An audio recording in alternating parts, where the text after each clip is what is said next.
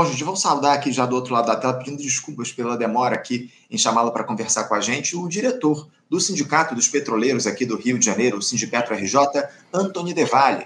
Antônio Devalle, bom dia. Bom dia, Anderson, bom dia, ouvintes. Um abraço especial aqui, como sempre faço, para o André do Morro da Formiga. Agradeço demais, Antônio, a tua presença aqui com a gente no programa. Obrigado por você fazer esse papo aqui com a gente, ter essa disponibilidade, porque a gente tem temas muito importantes para tratar a respeito da principal estatal do nosso país, no, o, o Antônio, porque na última semana a Petrobras anunciou o seu plano estratégico para o quinquênio 2024 e 2028.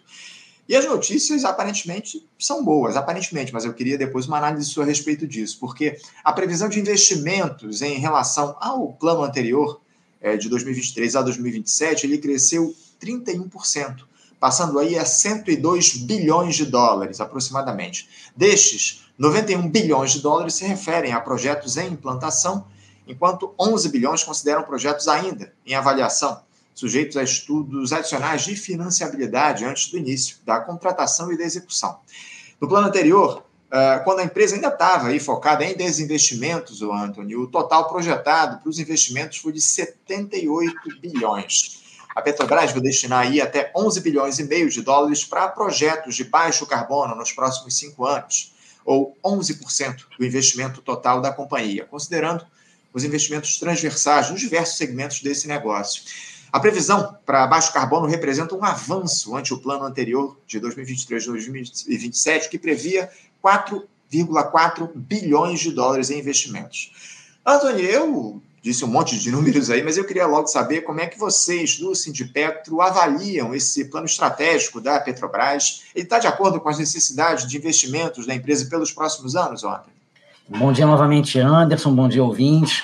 É, esse plano, é, evidentemente, né, a gente tem que ver assim, comparativamente ao que era antes, como você comentou, é bom comparativamente ao que tinha antes. Mas o problema dessa comparação, e é o problema da comparação que geralmente é feita, é que o parâmetro anterior é péssimo. Então, ah, ser melhor do que o que tinha antes, e é melhor, sem dúvida nenhuma, não significa tanto. É, isso, inclusive, esse tipo de comparação é muito utilizada por setores que não querem avançar tanto, porque é cômodo, né? É, evidentemente vai ser considerado melhor e, poxa, não precisa ir tanto além. Então, assim, é, primeira coisa é isso. Ele é, tem aspectos positivos, ele é evidentemente melhor do que o que havia antes, entretanto, ele deixa ainda bastante a desejar. É, entre outras questões, vamos lá, não tem ainda previsão né, de retomada de uma série de ativos vendidos. Isso é muito importante, quando a gente fala aqui de reconstruir, né, foi falado é, na campanha do Lula, é falado sempre, ah, é, Bolsonaro destruiu o Brasil, destruiu a Petrobras. Bem, se foi isso, e eu concordo, se foi isso, bem, e desde o Temer e até, e até antes do Temer, é, bem, aí nós temos que retomar de alguma maneira. Não digo que seja fácil retomar, veja bem, é, antes que né, alguém diga, ah, está dizendo qualquer coisa. Não, não digo que seja fácil, mas é necessário um movimento nesse sentido é necessário. E o que a gente tem visto é pouco movimento nesse sentido. É, até agora, parece que foi é, é, anunciada aí a fim da, da, da, venda da Lubinor, isso é positivo, é, mas, por exemplo, a Petrobras Biocombustível continua à venda, a transportadora né, de gás é, do gasoduto Bolívia Brasil, a TBG, continua à venda, tem tido aí campos ainda é, terrestres à venda, então, e o próprio ministro de Minas Energia, que não foi desmentido por ninguém da hierarquia da Petrobras, tem dito o seguinte: olha, agora não tem mais um. É, é, assim, ah, agora o objetivo é vender ativos, não tem mais isso, porém, não é mais um tabu, não deve mais ser visto como tal, e é, estamos aí, se, se não for rentável para o acionista, pode vender.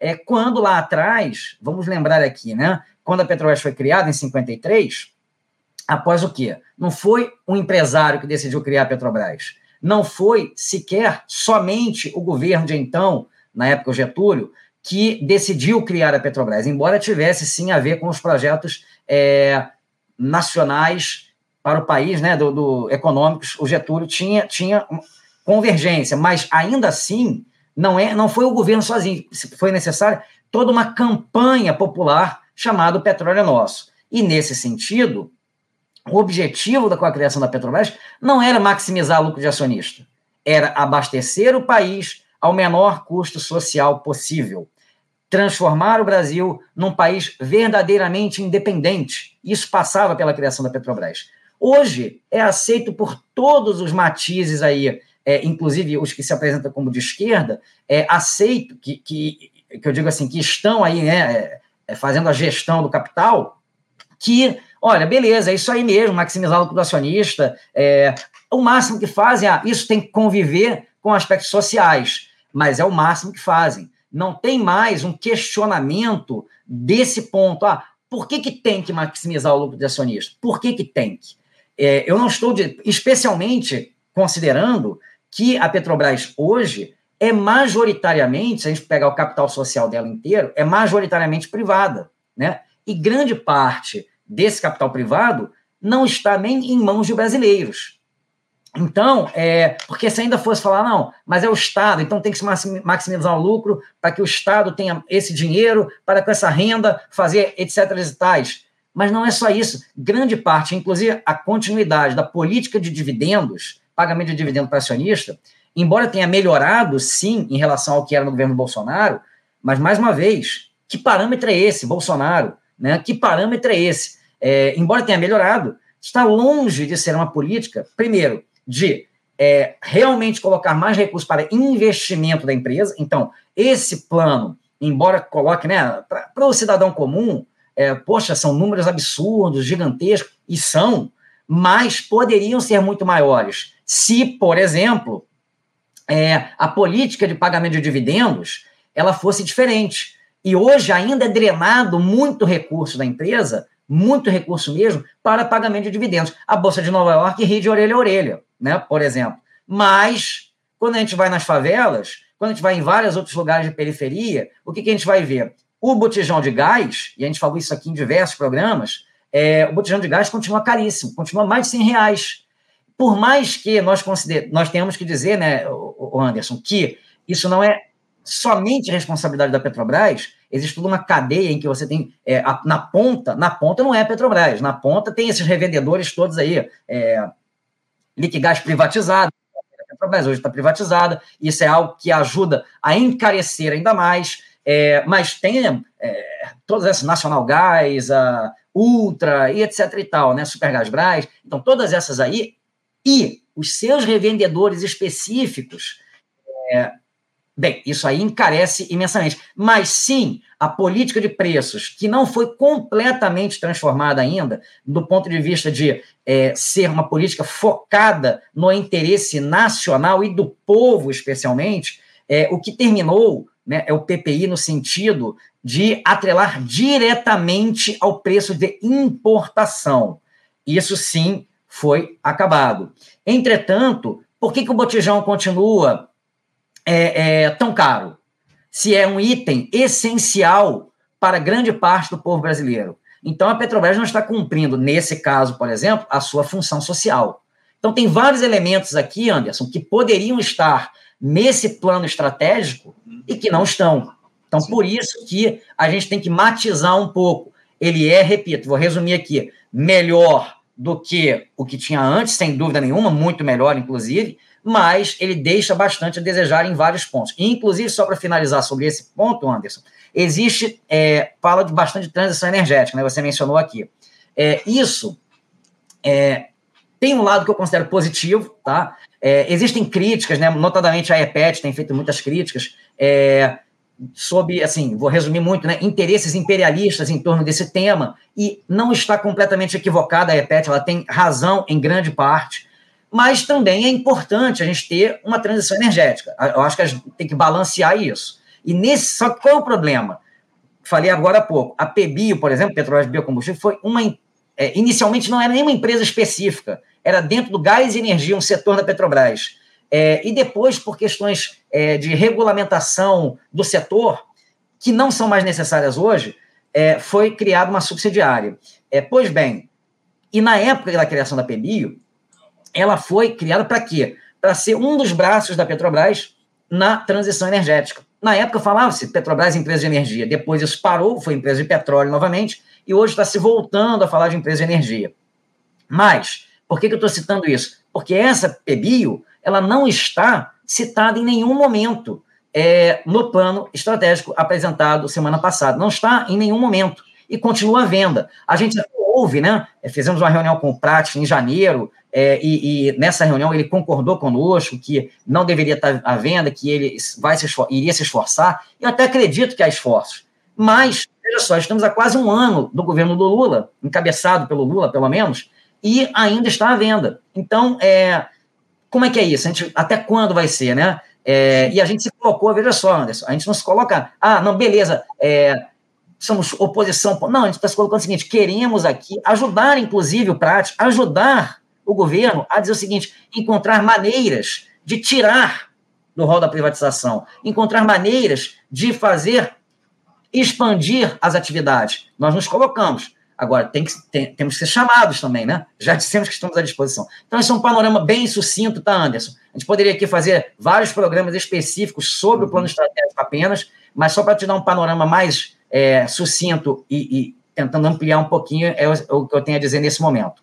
Não, ótimo, ótima a tua fala, muito assertiva em relação a esse plano que foi apresentado na última semana pela Petrobras. Você falou a respeito da questão do preço do botijão de gás. Ó, a Paula Simone diz aqui, ó, 110 reais aqui no Pechincha, que bairro Exatamente. do Rio de Janeiro. Enfim, é, é isso, né, Antônio? Infelizmente, há muito aí ainda a se avançar em relação à maior estatal do nosso país. Esse plano estratégico tem muitos questionamentos ainda que precisam ser colocados. Agora, Antônio, mudando um pouquinho de assunto, quem tem sido alvo de críticas no governo a partir de uma pequena queda na aprovação popular dessa gestão de acordo com, aí, com pesquisas que foram divulgadas na semana passada, é o presidente da Petrobras, o Jean Paul Prats. Ele foi, inclusive, convidado, aliás, convocado aí para uma reunião de emergência lá em Brasília.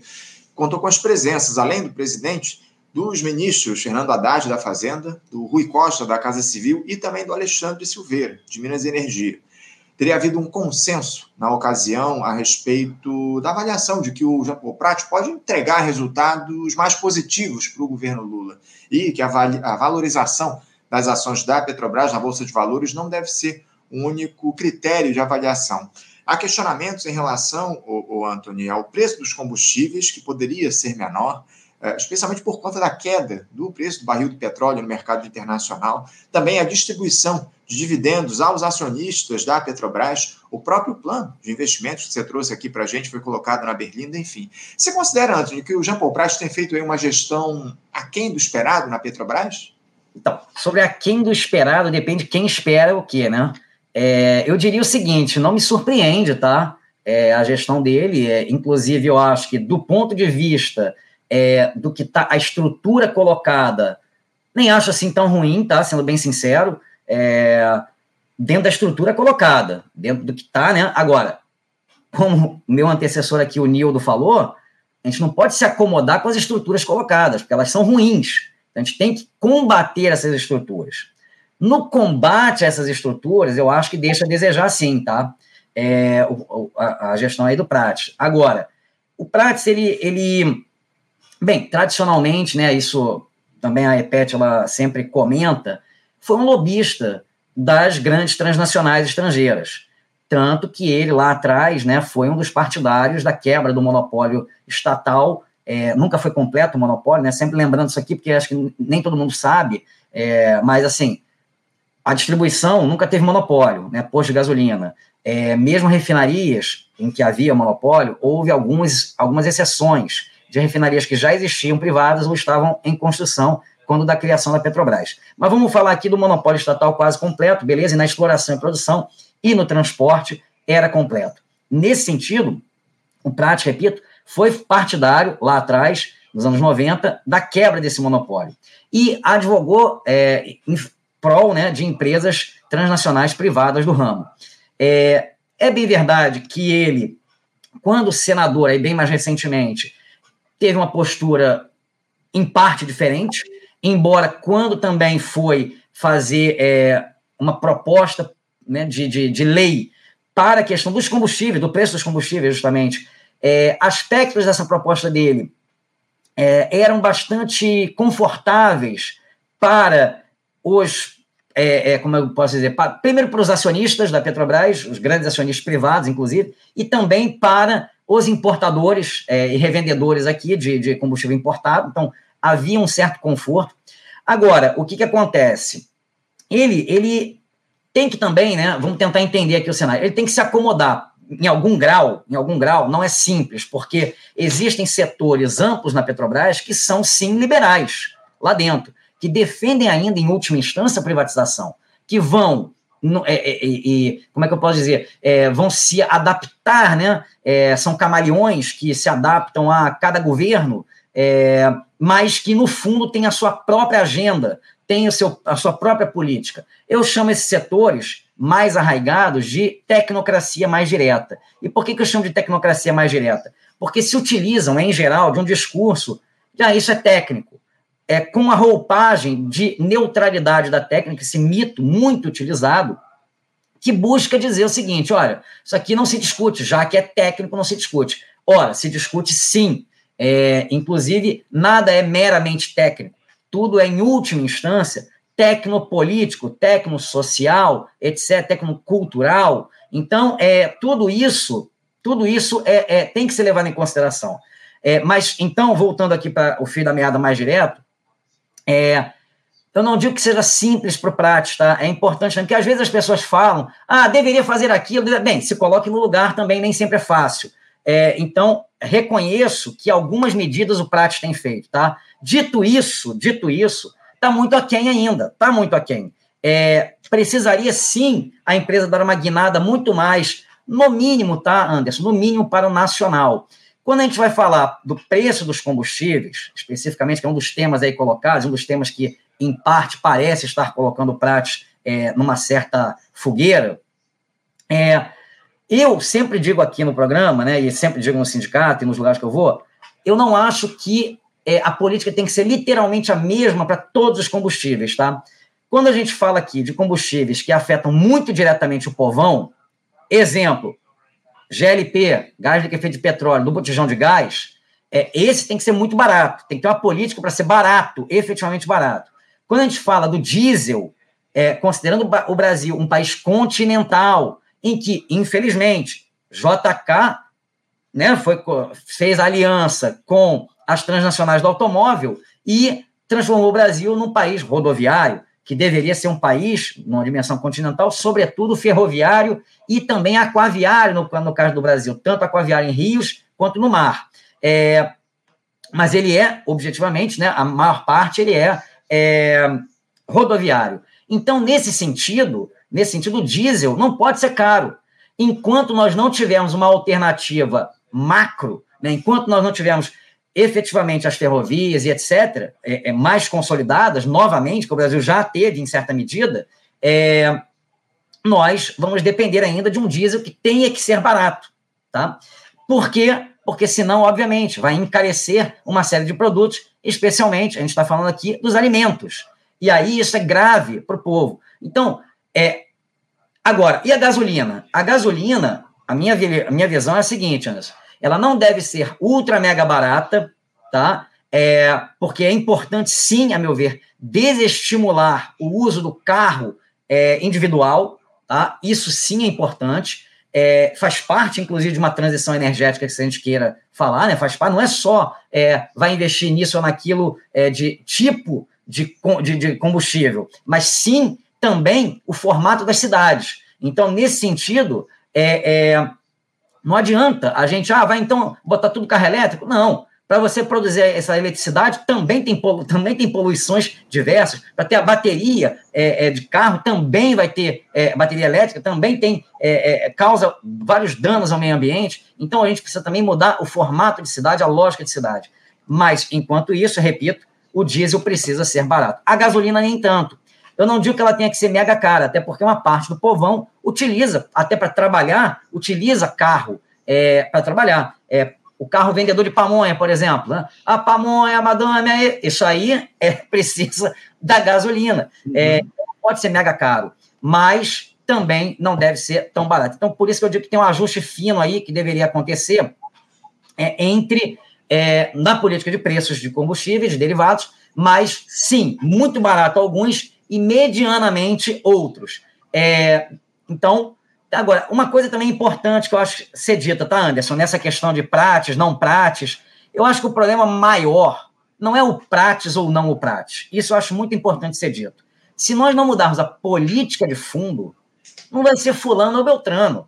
E nesse sentido, muitas vezes existem grupos políticos que a prática do PT, outros também são. Bem, o Rui Costa está queimando ele. Então, é, é Rui Costa que governou a Bahia, um dos estados com maior letalidade policial no Brasil, né? Bahia e Rio de Janeiro, inclusive no governo do PT, encabeçado pelo PT, Rui Costa, né? Que temos aí, né? É, é, Cidade Túmulo, Salvador, Cidade Túmulo, um livro do Hamilton Borges, um cara que, que faz todo um trabalho, né? Muito importante é, com a população negra e pobre é, em Salvador, especialmente, e que da campanha Reaja, e que esse, esse faz um trabalho em presídios e que mostra muito bem como não tem tanta diferença assim. Qual é a diferença do Rui Costa PM baiana da PM aqui do Cláudio Costa, etc. Qual que é a grande diferença? Então, tem interesses, Anderson, que não são necessariamente resolver problemas para o povo, tá? Então, ah, porque querem colocar alguém no lugar também. Então, o problema não é, a meu ver, repito, o prates. O problema é qual é a política que vai ser colocada para a Petrobras. E essa política, honestamente, eu não vejo nenhum setor que está disputando agora quem vai ficar como presidente realmente comprometido com a política da, para a Petrobras que a torne realmente import, é, a serviço do país, primeiro, e também, sobretudo, do povo trabalhador brasileiro, especialmente do povão. Não vejo nenhum setor. É isso, é isso. Você falou sobre a letalidade policial lá na, na Bahia, o, Antônio. A gente tem aqui nos bastidores alguém conhece bem esse tema, alguém conhece bem o estado da Bahia, que vai conversar com a gente daqui a pouquinho no nosso programa. Mas é, antes de eu chamá-lo esse aqui, ele aqui para conversar com a gente, eu queria trazer a nossa, a nossa última questão para o nosso papo de hoje. Estamos até um pouquinho adiantados, aliás, passamos um pouquinho do tempo do nosso, da nossa entrevista, mas eu não posso deixar de tratar de um tema contigo, Anthony, porque vocês petroleiros têm se mobilizado aí em algumas frentes nesse fim de ano. Uma delas, claro, é o Acordo Coletivo de Trabalho, o ACT, que a gente tem tratado aqui toda semana com vocês do Sindipeto, mas há também uma pressão, o Antônio, em relação à revogação da resolução 42 da CGPAR, que é a Comissão Interministerial de Governança Corporativa e de Administração de Participações Societárias da União. O texto foi aprovado no apagar das luzes aí do governo Bolsonaro e limita o custeio dos planos de saúde em estatais, afetando principalmente é, é, aposentados e pensionistas da Petrobras. Essa, inclusive, é uma das reivindicações de vocês em torno do ACT. O Anthony, houve uma audiência pública aí na última semana tratando dessa questão da CGPAR, na qual vocês da FNP estiveram presentes. Vai acontecer um ato na próxima quarta-feira, dia 29, cobrando uma solução para essa questão. Diz aqui para a gente, Anthony, por favor, o que, é que ficou definido nessa audiência pública, a quantas anda esse diálogo relativo à resolução 42 da CGPAR? É fundamental equacionar esse tema da ANS, não, Anthony?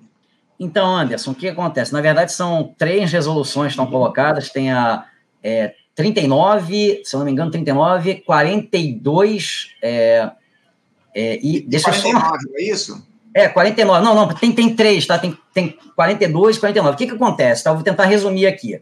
É, eu até botei aí no, nos comentários, não sei se foi, eu vou botar no, no, nos privados também, se você, no, no chat privado, se você puder colocar lá, Anderson, botei um link aí, que essa é da número 49, tá? Resolução 49. Mas tem a 42 também e tem a 36 ou 39, eu vou verificar certinho. Mas o que acontece?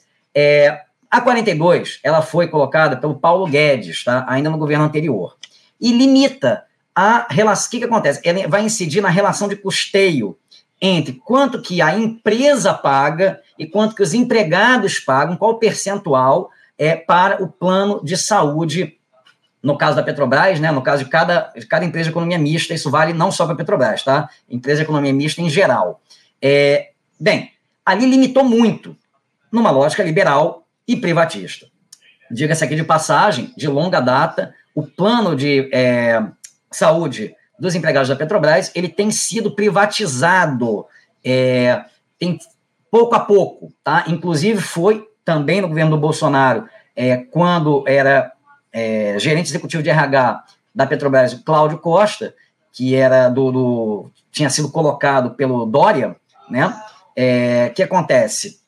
Houve a criação da APS, que foi o seguinte: antes, a Associação Petrobras de Saúde, mas o nome é Petrobras de Saúde, mas na verdade é uma empresa privada que gerencia o plano de saúde da Petrobras, que era antes gerenciado pela própria Petrobras. Então você tem uma terceirização, tem uma empresa privada, e aqui cá entre nós, Anderson, uma empresa privada vai fazer uma caridade, eu vou gerir aqui, óbvio que não, ela vai ganhar. Então, é, na nossa avaliação, fica inclusive encarece né, o plano e tem já sendo parte dessa privatização. Mas essas resoluções, repito, é, ainda, inicialmente, como eu falei, ainda no governo Bolsonaro, é, fruto da atuação direta do Paulo Guedes, é, elas previam é, uma dificuldade maior para o custeio no plano de saúde. Então, por exemplo, até então, qual era a relação? Era 70% era pago pela empresa e 30% pelos empregados. Passou a ser 60-40, com o objetivo de ser 50-50. E depois, obviamente, isso viraria, inclusive, para ser 40 empresas, 60 empregados e por aí vai. É, o BNDES, parece até que isso está para mudar, mas o BNDES, por exemplo, é 100% bancado pela empresa, o plano de saúde dos empregados do BNDES. Só para ter um comparativo para, ah, mas está tudo tranquilo para a petroleira? Não, não é bem assim. Olha, tem um comparativo que é BNDES, que é 100% bancado, até então, pelo menos, parece, repito, que isso vai mudar, mas até então é bancado 100% pela empresa. E aí o que acontece? Houve esse, é, uma resolução da CGPAR, que é par da SES, que diz o seguinte: ó, não pode. No nosso ponto de vista, acho que é importante sublinhar isso, sindical, é essas resoluções, elas não são exatamente mandatórias. Tem uma polêmica aí, inclusive jurídica, em torno disso, tá? Elas são muito mais orientativas, orientadoras, do que propriamente, ó, é isso, ponto final. Eu vou voltar a isso daqui a pouco, mas vamos lá. Com o novo governo, bem, são resoluções colocadas no governo anterior, que restringem direitos dos trabalhadores. Então, qual era a expectativa, em algum grau, né? Que o governo novo né? Mais uma vez, repito, encabeçado pelo Lula, encabeçado pelo PT, com todo o discurso né, a favor dos trabalhadores, que mudasse esse texto, ou revogasse, ou mudasse completamente. Houve uma mudança, tá? Isso está justamente na resolução 49, que é a que eu coloquei aí, é, e que você colocou né, no, no, na própria tela aqui, é, o link. E essa resolução, ela continua, tá, Anderson, é, sendo um problema, porque embora ela tenha flexibilizado um pouco ela mantém sim bastante a, a, é, a dificuldade de voltar para o 70-30. Eu vou ler literalmente aqui, porque ela é bem curta. Ela fala o seguinte: ó, é, a resolução CGPAR número 42, de 4 de agosto de 22, passa a vigorar com as seguintes alterações. Então, assim, não revogou a anterior, que era, repito, do Paulo Guedes, não revogou, apenas fez a alteração que, que eu vou ler agora. Ó, as cláusulas dos acordos ou convenções coletivas de trabalho em vigor firmadas antes da data de publicação desta resolução, poderão ser literalmente reproduzidas nos novos acordos ou convenções coletivas de trabalho firmados entre as mesmas partes, ainda que prevejam condições diversas daquelas estabelecidas nessa resolução. Isso ajuda, porém não resolve. Por que, que não resolve? Porque antes da publicação já estava com uma resolução anterior é, no 6040. Então, isso aí está dizendo, pode ser antes, antes do que está na resolução. Beleza, mas não adianta, porque não vai voltar para 70-30 só com isso. Então, é, o que, que, é muito importante dizer? É, se você pegar e descer aí, Anderson, desce aí pra, na tela para todo mundo ver. Olha quem assina, olha lá quem assina a resolução 49. Esther Dueck, Fernando Haddad e Rui Costa. Veja só, quadros do PT. Então, veja só, o que eu quero dizer com isso é o seguinte: Sim, existe na CGPAR, sim, existe na SESC setores que não são petistas. É verdade. Existe aí toda essa questão, né, que o governo como um todo de coalizão está colocado, é, existem o, o, o, os avanços do Centrão, tem tudo isso colocado. Mas, mais uma vez, olha quem assina. Então, aqui a gente tem questionado bastante o seguinte, bem, o governo quer resolver ou não quer resolver? Se o governo quer resolver, olha quem está assinando. Por que, que não resolve isso aqui?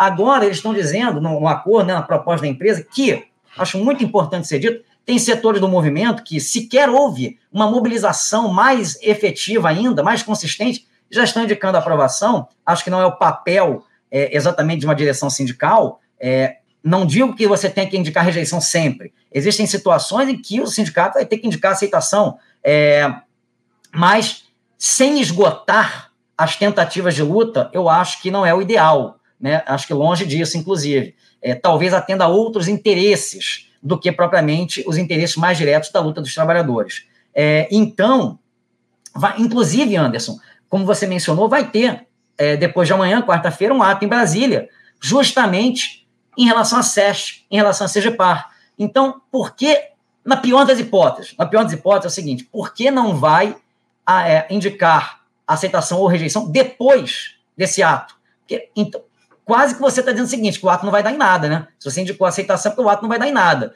Porque se você tem um ato marcado, pretende-se com esse ato pressionar a SESC, a CGPAR, para mudar, entre outras coisas, essa questão aí. Então, você já indica aceitação antes?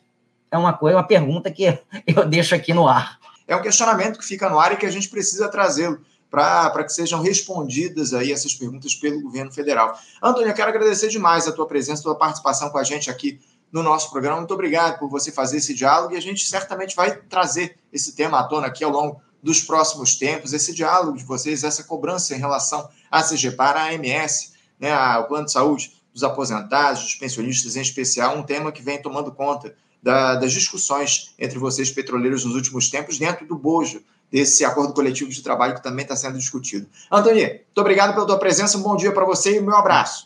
Obrigado, Anderson. Vou falar uma última coisa aqui que acho bem importante, até porque a gente tem aqui pessoas que não são petroleiras, acho que é importante ouvir isso. O ideal, o ideal, Anderson, não seria nem a gente ter um plano de saúde próprio.